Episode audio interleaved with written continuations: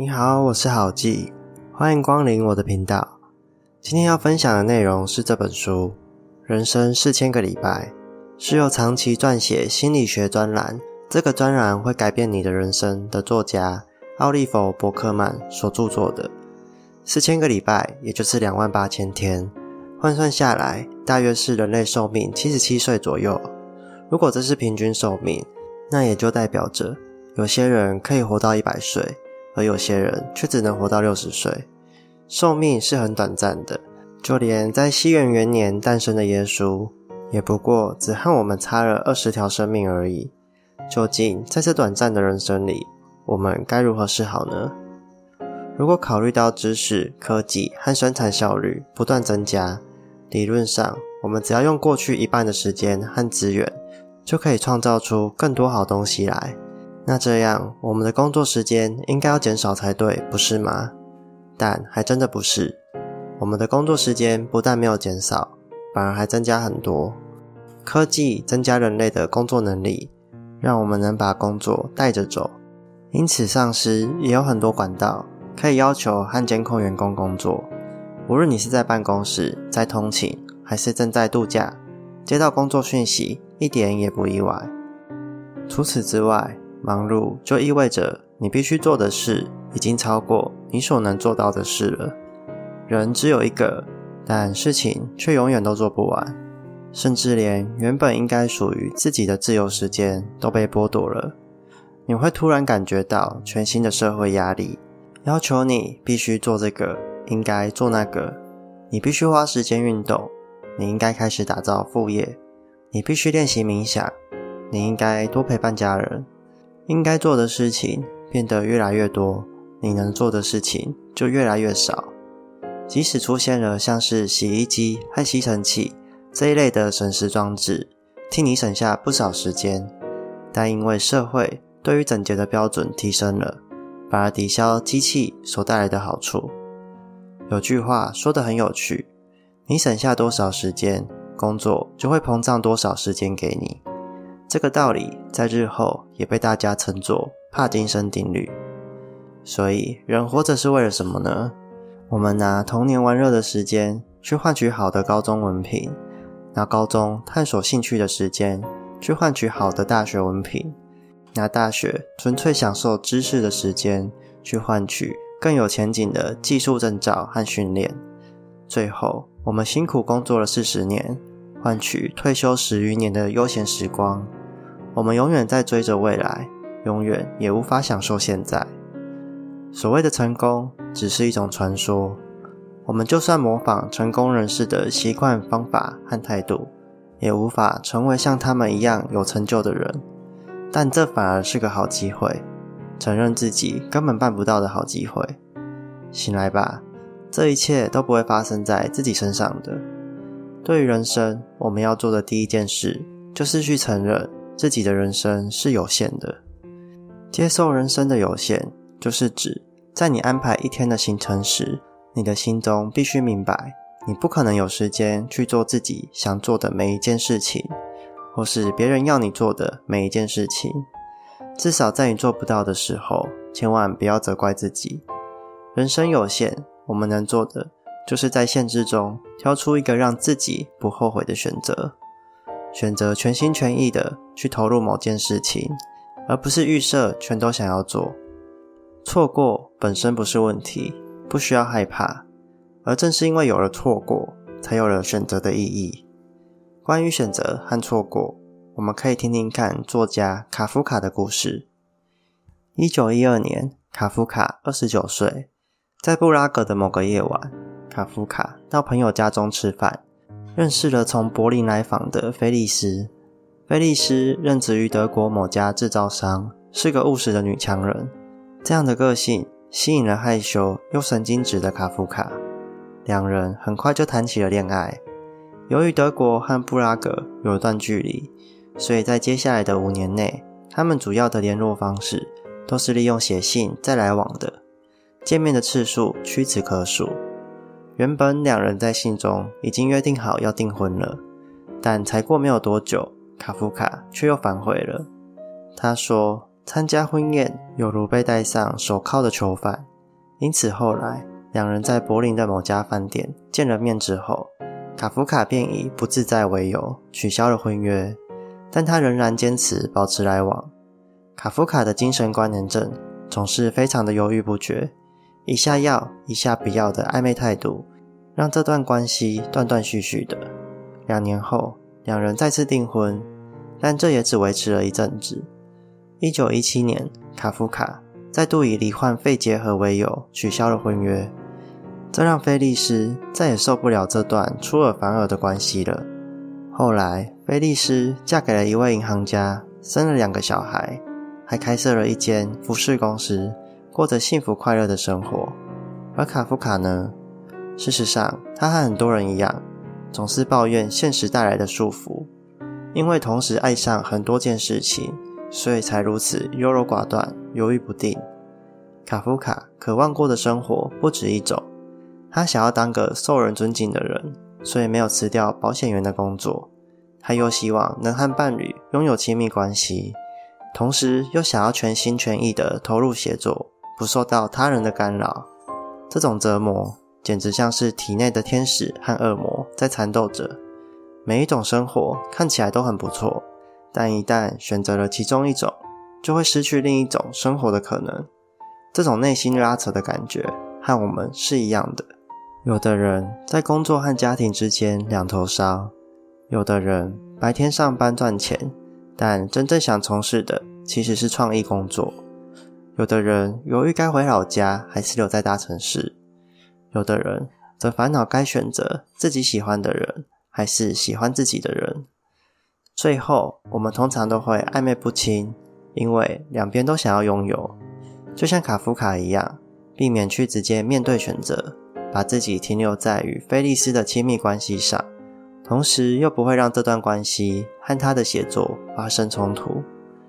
有的人表面上对一段关系做出承诺，内心却有所保留，没有投入全部的情感。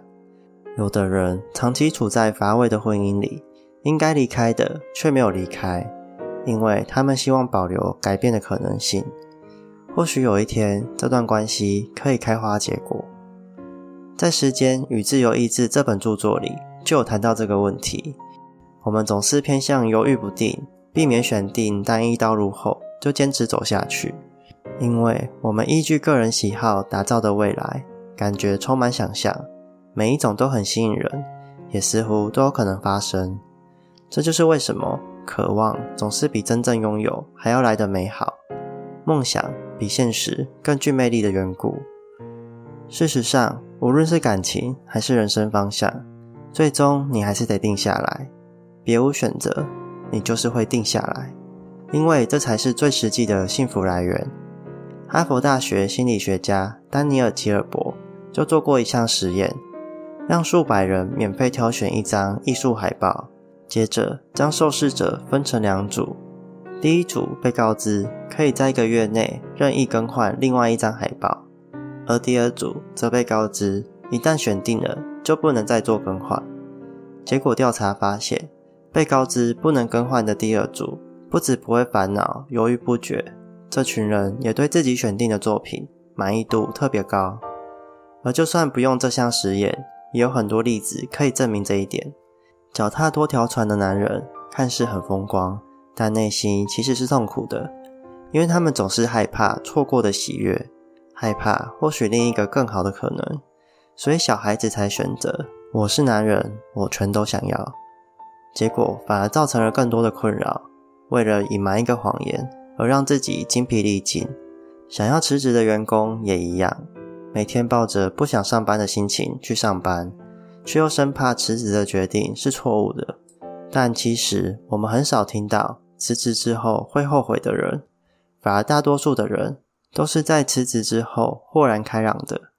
因为一旦决定了方向，就不会东想西想的，只会想着接下来我该怎么做而已。定下来真的很重要。人会东想西想，就是因为内心想要事先知道事情的结果到底好不好，另一半会不会离开你，未来有没有足够的退休金，你支持的候选人会不会赢得这场选举，周五的代办事项能否顺利完成。我们抱持着许多担忧，但试图掌控未来，就是在拒绝承认我们先天受到时间限制。忧心忡忡的人永远打不赢这场战争，因为你永远也无法确定未来会怎样。努力影响未来当然不是坏事，但问题在于你想要现在就知道未来会有好结果。你可以善待另一半，期待另一半不会离开你。但如果你坚持现在就确认彼此的关系会是永久的，那只会让人生处于不间断的压力。你得明白，再怎么要求获得未来的保证，也无法保证未来一定就会实现。有些人经常把关注点放在未来的心态上，他们会以“只要等我以后怎样的形式出现”，比方说，等我工作量终于没那么夸张时。等我终于找到正确的恋爱对象时，等我终于解决了这个问题时，到时候我就可以开始过我想要的人生了。他们相信自己没能感觉到幸福和满足，是因为还没完成某些事，但这正好就是无法感到满足的原因，因为他们把现在当成是一种手段，也因此在当下这一刻，永远不会令人满足。这用在教育小孩身上也一样，父母总是在替孩子的未来担忧，期盼孩子长大后能够过得幸福快乐。但这样一来，童年将不再具备内在价值，变成只是成年生活的训练场。我们认为孩子的任务就是长大，但孩子的任务其实就只是当个孩子，好好体验仅有一次的童年而已。作家亚当·高普尼克就说。养育孩子的方法是否正确，得看孩子长大成什么样的大人。这听起来十分合理，但这种结果论只不过是把小孩从一个活生生的人当成是印证自己养育能力的工具。就算孩子来不及长大成人，就算没有闯出一番事业，也不能代表他这一生就比较没价值。此外，从现代人的休闲娱乐也能看得出来。太重视于未来，以至于我们没有办法好好享受当下的乐趣。西蒙波娃就说：“生产与财富是空洞的神话，只有让个人活出乐趣，生产与财富才具有意义。”我们总是在追求经济发展，却遗失了休闲娱乐。我们可以模糊地意识到，如果不拿休息时间来投资自己的未来，那人生就有可能会失败。就像跑步。再也不是种休闲娱乐，而是为了健康、为了跑出好成绩而跑的。什么叫做好好利用时间？什么又叫做浪费时间呢？若按社会的定义来说，只要无法替未来创造某种价值的，都叫做浪费时间。休息是为了走更长远的路，让我们变得很难不去思考未来的好处。也因此，很多爱玩游戏的小孩。自从开始工作以后，就变得越来越难享受游戏所带来的快乐。越是强迫自己玩游戏，就越容易适得其反。那是因为我们过着被计划追着跑的生活，为了玩游戏而玩，变成是一个代办事项。但休闲这件事本身就不该设定任何目标。就像那些集邮者和铁道迷们，这些收藏家被社会视为怪胎。因为他们的喜好没有什么意义，也不会对未来产生任何价值，让我们的冷嘲热讽只不过是一种心理的防卫机制。事实上，他们才是真正快乐、真正在享受人生的人。我们都知道时间短暂，所以追求效率和速度，而我们不耐烦的程度也比以前高了许多。塞车的路上，明知道按喇叭也不会让车流量变快。却还是不停的想催促别人快一点。看到红绿灯上倒数的六十秒钟，秒数越是减少，心里就越焦急如焚。就算你不会，在你旁边等待的人也会。所谓的耐心，早就已经荡然无存了。最后做个结论吧：人生的四千个礼拜，你决定怎么过呢？我会删除人生应该做的代办事项。让生活变得简单又自由，我会明白人生的有限性，让自己专注在某一条不后悔的道路上。我会让现在变得更重要，而不是一直去担心未来造成的影响。我会顺从自己的心情去做喜欢的休闲娱乐，而不是为了达成什么目的，丧失了快乐的初衷。最后，我要成为一个真正懂得享受人生的人，让时间不再是随着生命倒数，而是成为宇宙万物中那一点渺小的快乐泉源。以上就是这次的内容分享，希望你会喜欢。你也可以留言分享你的想法哟。我是郝记，我们下次见，拜拜。